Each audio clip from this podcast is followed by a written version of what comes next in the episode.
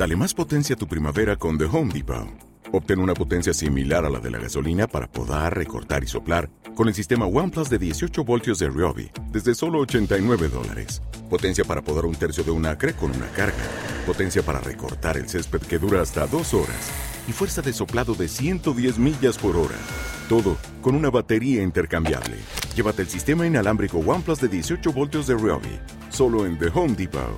Haces más. Logras más. Esto es Train Trail. Hola a todos, hoy empezamos esta andadura del podcast de Train Trail en el que hablaremos única y exclusivamente del entrenamiento de trail. Para ello contaremos con los mejores entrenadores y corredores de la especialidad y trataremos temas acerca de cómo enfocan o realizan sus entrenamientos. No con el ánimo que, que copiéis lo que ellos hacen, pero sí con la idea de generar una cultura de entrenamiento de esta especialidad y generar sinergias que nos ayuden a todos a ampliar nuestros conocimientos. Para ello vamos a empezar con una invitada muy especial, una de las grandes protagonistas del trail nacional e internacional y que además abarca su faceta como entrenadora y corredora ya que es licenciada en Ciencias de la Actividad Física y del Deporte, la mejor titulación para entrenar a cualquier deportista. Hablamos de Seila Viles. Bienvenida a Train Trail. Hola, buenos días, ¿qué tal estáis? Gracias. Pues nada, vamos a ver si empezamos con esta singladura nueva que, esperemos que, que, tenga aceptación y que bueno, pues nos ayude un poco a mejorar nuestros conocimientos de, del entrenamiento de trail, que de momento hay poca cosa en, en, uh, en, el escenario. Así que bueno, vamos con la primera pregunta si quieres. Hola Seila, entonces dinos, yo sé que trabajas con un grupo de multidisciplinar importante de varios profesionales a tu alrededor. Cuéntanos un poco quiénes son y a qué parte se dedica cada uno de ellos. Sí, la verdad es que, bueno, al final, como corredora, pues tengo la suerte de tener un gran equipo detrás y, bueno, para empezar, pues tengo mi entrenador, que es Andrés Arroyo, él se encarga, pues, de hacer todos los entrenamientos de condición física, exceptuando la parte más de preparación física, que es eh, más el tema de prevención y desarrollo de la fuerza, que se encarga Roger Solé. Es, eh, están en, bueno, siempre en contacto para cuadrar esas cargas y luego tengo también, pues, Idoya Pascalet, que es mi, bueno, es la, la, que se encarga de hacer mis plantillas. Cuento también con un fisioterapeuta que es Martí Comta, un médico como es el doctor Breton y un psicólogo deportivo actualmente también, que también trabaja en el CAR, que es Josep Font. Bueno, pues vemos que es una forma de entender el entrenamiento mucho más moderno, con, con, con varios profesionales a tu alrededor, que pensamos que es un poco una de las claves del éxito y en este caso pues se da, se da el escenario perfecto para que puedas trabajar y no tener ninguna pata muy coja. Bueno, todos más o menos sabemos de qué deporte provienes, porque ya en muchas entrevistas previas nos lo han, nos has comentado, incluso, bueno, mucha gente lo sabe, que has, te has dedicado al atletismo en tus etapas más iniciales, has hecho campo a través, jabalina y algunas otras especialidades, pero ahora mismo, ¿tú qué crees que la importancia que tiene esa especialidad a la que te dedicaste en tus épocas iniciales y ahora mismo si también estás alternando con alguna otra actividad que no sea solo el correr. Sí, a ver, bueno, como bien has dicho, yo vengo de, provengo de atletismo, llevo prácticamente toda la vida compitiendo, desde los 10 años a nivel federado, entonces, bueno, yo pienso que me ha dado pues muchas habilidades, al final el tema de empezar pues jugando y, y haciendo ejercicios de motricidad, pues al final te, te da unas bases que hoy en día pues lo agradezco y bueno, sobre todo también, a, aparte de esa condición física, yo creo que lo que marca la diferencia un poco es el hecho de competir tantos años a nivel federado, pues creas un aprendizaje también a nivel mental y adquieres unos valores como son pues el sacrificio, la constancia, la perseverancia y sobre todo pues también aceptar que, que a veces por mucho que entrenes no salen las cosas como quieres, ¿no? Entonces yo creo que te da esa parte mental que, que, hoy en día pues también le agradezco, ¿no? De, de, saber pues aceptar y no rendirme, ¿no? Aunque haya una derrota entre comillas, pues seguir luchando por los objetivos. Sí, bueno, un poquito ahondando en esta pregunta. Has dicho que has hecho atletismo de joven, imagino que habrás hecho un deporte de atletismo habitual con mucho trabajo de motricidad, de, de habilidades eh, de la carrera. Me imagino que tú ahora ves que te viene bien para algún momento de tus carreras de, trail, sobre todo en zonas de bajada más técnicas que te ayuden a, mover los pies de una forma más rápida y que veas que, te, que te está dando un plus con respecto a tus rivales que vienen de otras especialidades incluso de la montaña pura y dura. Sí, totalmente. Yo pienso que una de las cosas que, que, vi rápidamente fue que cuando hice la transferencia mm, a la montaña, sí que es cierto que obviamente pues la musculatura no estaba adaptada y tenía que hacerlo poco a poco, pero sí que me sentía que al haber hecho tantas pruebas de pequeña, desde pues haber jugado, ¿no? Desde salto de longitud, pértiga, había hecho obstáculos, eh, campo otra vez, pues sentía que sí que me tenía esas habilidades y era capaz de, de adaptarme a cualquier terreno, ¿no? Y se me daban muy bien, pues, las zonas técnicas de bajada y yo creo que eso hoy en día, pues, eh, es una gran ventaja, ¿no? Porque es un punto que no tengo que machacar ni trabajar mucho, sino que ya lo tengo innato. Pues mira, hilando la pregunta viene muy bien porque quería hablar de tus puntos fuertes, que aunque ya más o menos los conocemos todos por tu gran disposición para las skyrunning, sobre todo bajando, Sabemos que, tienes una gran facilidad para bajar, que te lanzas con bastante, digamos, inconsciencia, pero bueno, con seguridad también. Pero tú lo solo, digamos, las partes que se te dan mejor, ¿las sigues potenciando o trabajas más tus puntos débiles o cómo te un poco estableces esa esta estrategia de entrenamiento si potencias los fuertes potenciar los débiles, olvidarte de los fuertes en terrenos técnicos, en, trabajo de bajadas, las transiciones de correr, andar y andar y correr. ¿Cómo lo, lo estructuras un poco? Bueno, yo creo que al final eh, es importante también eh, saber hacia dónde, o sea, para dónde vamos, ¿no? Es decir, si yo tengo una competición que va a ser mucho más técnica o mucho más corredora, pues apretamos más una cosa u otra. Pero sí que es cierto que yo intento que los puntos fuertes no olvidarlos, o sea, trabajarlos igualmente porque por eso son fuertes y no hay que descuidarlos, pero sí que incido bastante en todos mis puntos débiles, ¿no? Que en mi caso, pues serían los falsos llanos y los senderos que son más corredores y más fáciles, pues yo intento pues mejorar ahí e intentar cada vez pues ser más rápido, por eso lo incido y trabajo más y, y bueno, es lo que le doy mayor prioridad, ¿no? Pero sobre todo recalco que no no tenemos que descuidar las fortalezas, ¿no? Porque al final si te distingues en algo, si te da bien, debes ah, también pues, recordarlo para luego poder desarrollarlo de la mejor forma en carrera. Bien, bien, estoy de acuerdo con eso. Vale, este, bueno, llevamos una temporada pues muy muy atípica, la que se presenta este 2021, no sabemos cómo se va a desarrollar, pero bueno, vamos a intentar planificar como entrenadores y atletas nos toca. Eh, este año hay varios objetivos a la vista, ya veremos a ver qué ocurre. Pero bueno, en principio yo no sé si tú planificas con tus entrenadores las dos o tres competiciones principales anuales y el resto lo vas adaptando. ¿O haces un poco como se estila un poco la anarquía que existe en el mundo del trail, que es un poco lo que, más me ha chocado a mí al, entrar en este mundo, de esta anarquía de prepararlo todo y según vaya viniendo, a prepararlo todo sobre la marcha, sin planificar apenas? Bueno, yo creo que soy también una de las excepciones en el trail. A mí me gusta planificarlo bien. Vengo del atletismo y me lo es una de las partes que me he llevado al trail. Yo creo que hay que preparar bien dos o tres competiciones, objetivos principales y todo lo otro pues lo vamos haciendo en función de, bueno, pues competiciones más secundarias o de entrenamiento, simplemente para ir pillando ah, la forma pero no priorizamos, es decir, sabemos que llegamos en un punto de forma a lo mejor más débil pero trabajamos para llegar a tope y, y con el punto máximo pues en las competiciones principales, ¿no? Que, que, a lo mejor puede ser, puede ser pues por ejemplo un mundial, eh, un OCC o las carreras que te marques en el calendario, pero nosotros nos reunimos, eh, de hecho mira, justo tengo una reunión con Andrés hoy donde ya marcamos calendarios y decidimos hacia dónde vamos. No, no nos gusta el tema de querer llegar a todo al 100%, eh, ese no es el objetivo, sino queremos llegar con los puntos de forma y creo que es la mejor manera para conservar tu punto de forma y, y, durante muchos años, ¿no? Porque si quieres estar al 100% durante un año está bien, pero si quieres mantenerlo y profesionalizarte debes planificar dos o tres máximo. Vale, vale. Pues bueno, sabemos que yo ya tenía más o menos la idea sobre vuestro, vuestro equipo de trabajo, pero bueno, yo, fíjate en esta pregunta que tiene siempre su miga, porque al final todos planificamos y luego rompemos las planificaciones sobre la marcha. ¿A ti en algún momento te ha dado la sensación de que te has salido demasiado en la planificación y luego lo has pagado? Es decir, has competido más de la cuenta o habéis hecho cosas un poco sobre la marcha que, que para ajustar a la planificación y luego os habéis dado cuenta que a futuro puede haber no ha sido la mejor elección? Sí, bueno, a ver, al final yo creo que una vez eh, estás en un buen pico de forma, pues te gusta a lo mejor, ah, pues te puede la ambición y, y quieres seguir compitiendo y te van surgiendo pues compromisos, incluso te diría, y bueno, lo quieres hacer todo, pero yo pienso que, que al final este año me ha venido bien para hacer un gran aprendizaje, darme cuenta que hay que saber decir que no y también hay que escoger bien.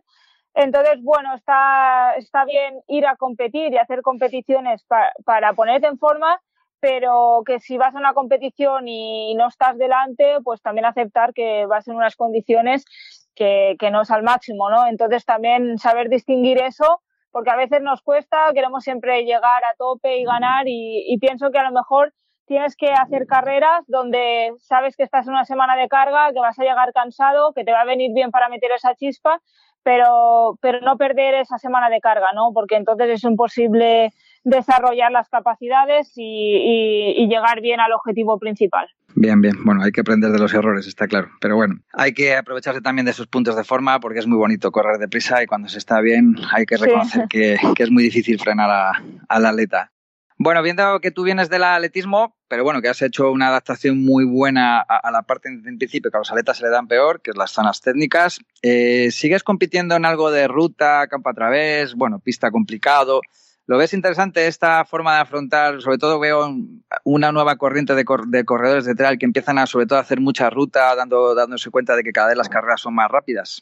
Sí, yo lo veo interesante. La verdad es que si, plani o sea, si haces una planificación inversa donde priorizas, pues a lo mejor correr rápido en invierno, eh, algo menos específico en nuestro, en nuestro deporte, pues está bien, ¿no? Para ponerte un poco de, de chispa, ponerte un dorsal, pero bueno, siempre y cuando tengas claro que a lo mejor ese no es tu, tu gran objetivo. Yo en mi caso, por ejemplo, sí que me gusta eh, ponerme a hacer algo de ruta o campo a través, pero bueno, lo haría mucho como entreno, no, no con el objetivo de, de estar al máximo ni coger ningún punto de forma, porque sería ilógico para llegar bien a las competiciones que me interesa estar bien.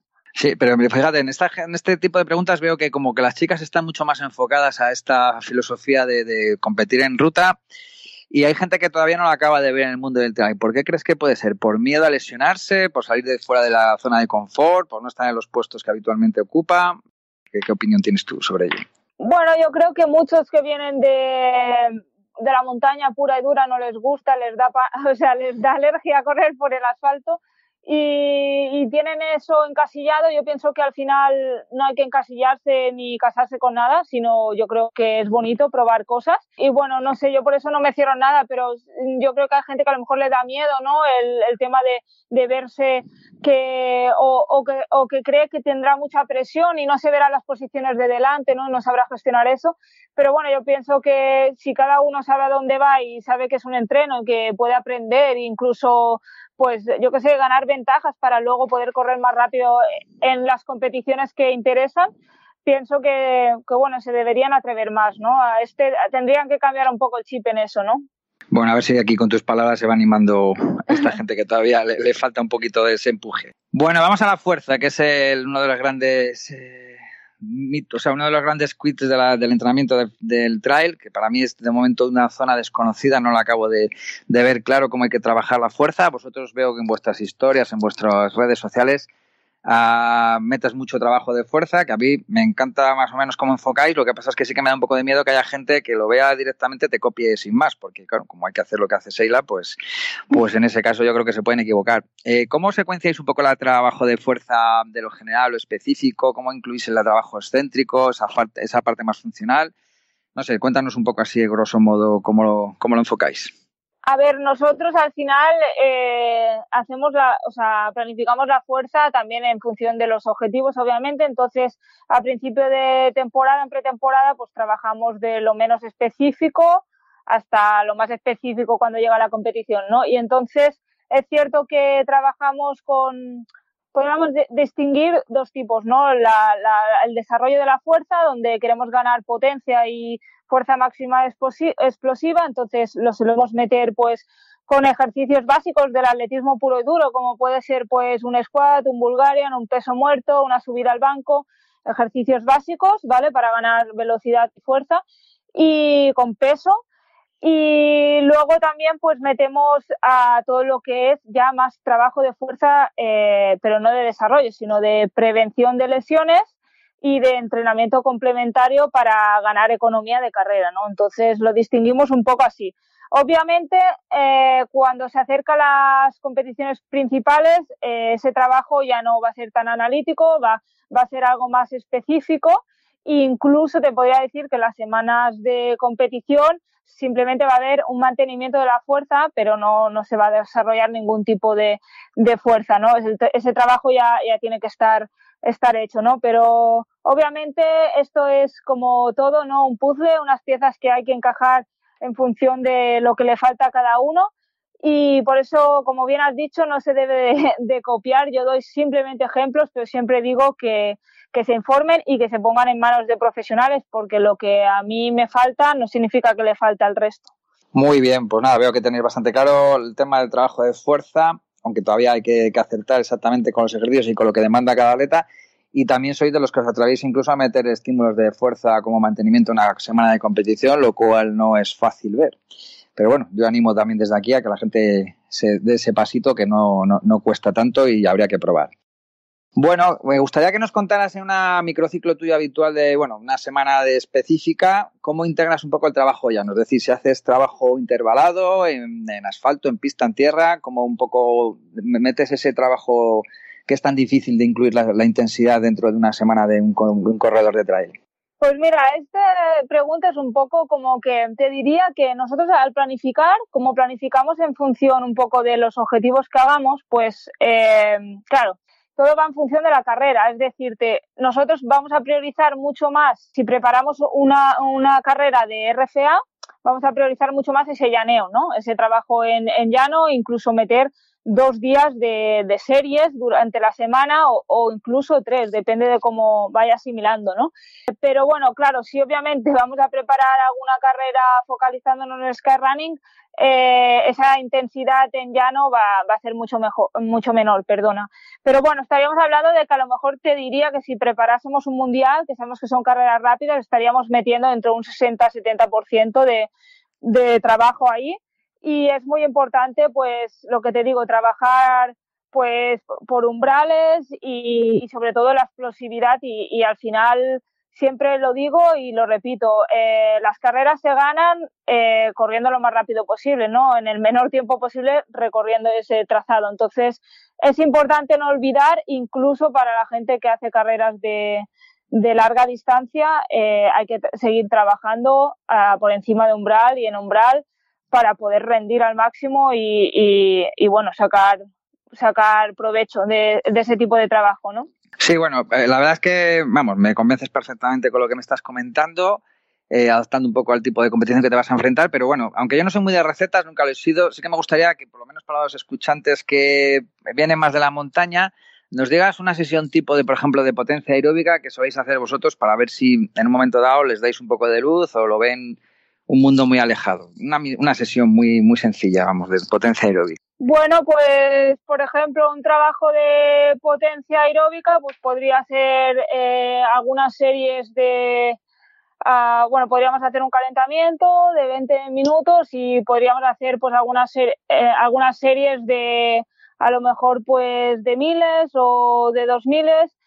Um, claro, es que todo esto me pilla un poco en función de, en función del objetivo me pillas un poco ahí, pero bueno, cualquiera, cualquier tipo de series a umbral, pues podría, podría valer.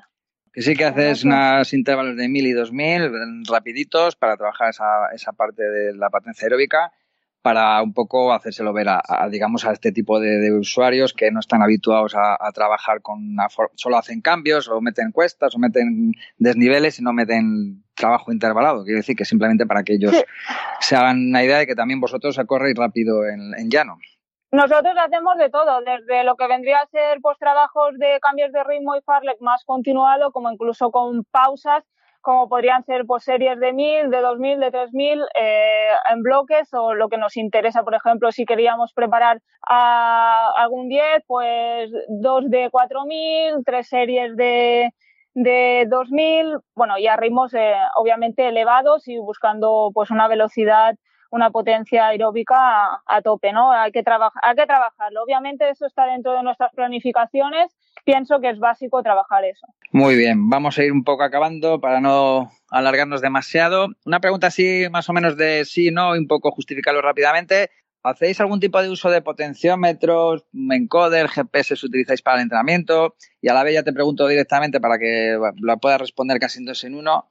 Si hacéis también test de campo, de laboratorio y si lo hacéis, lo repetís periódicamente, lo hacéis con algún preparador o algún entrenador específico. Vale, a ver, eh, todo el tema del encoder, por ejemplo, nosotros no lo he utilizado alguna vez, pero no lo utilizamos usualmente eh, porque no tenemos, no disponemos y, bueno, no. Y el tema de, bueno, sí que utilizamos prácticamente el pulsómetro e incluso el stride.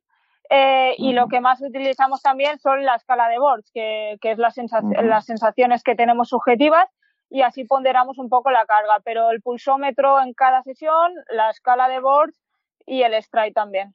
¿Y respecto a los test, alguno que repitáis habitualmente o no? Ah, vale. Ah, sí, no, obviamente. Nosotros hacemos, bueno, siempre un test en laboratorio para sacar valores y las zonas de entrenamiento y luego también hacemos test de campo también al principio de temporada para incluso sacar la, lo que hablamos, las zonas y también poder planificar bien y saber los ritmos.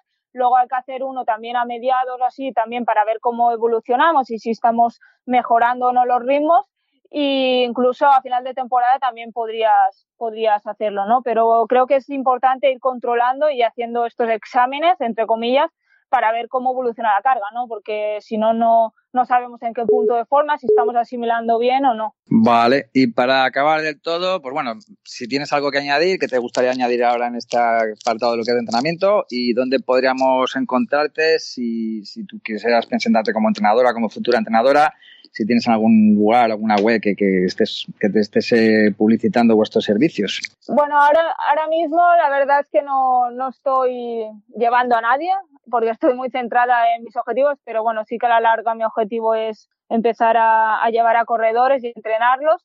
Pero bueno, yo sí, para todos los que tengan dudas, me quieran seguir, en Instagram me pueden encontrar, eh, Sheila Vilés Castaño, si me buscan allí me encontrarán, o, o me pueden mandar un email y cualquier duda que tengan pues se la voy a resolver encantada, incluso orientar si, si tienen alguna duda de con quién pueden ponerse, con qué profesional pueden ponerse a trabajar y, darle mi feedback. Pues nada, Seila, mil gracias por atendernos en esta primera protagonista y que tengas toda la suerte del mundo en esta temporada tan especial que tenemos y sobre todo a ver si llegamos todos a ese Mundial de Tailandia que nos han anunciado hace tan poco tiempo. Eso espero, yo también espero que se haga. Pues nada, Sila, muchísimas gracias. Gracias.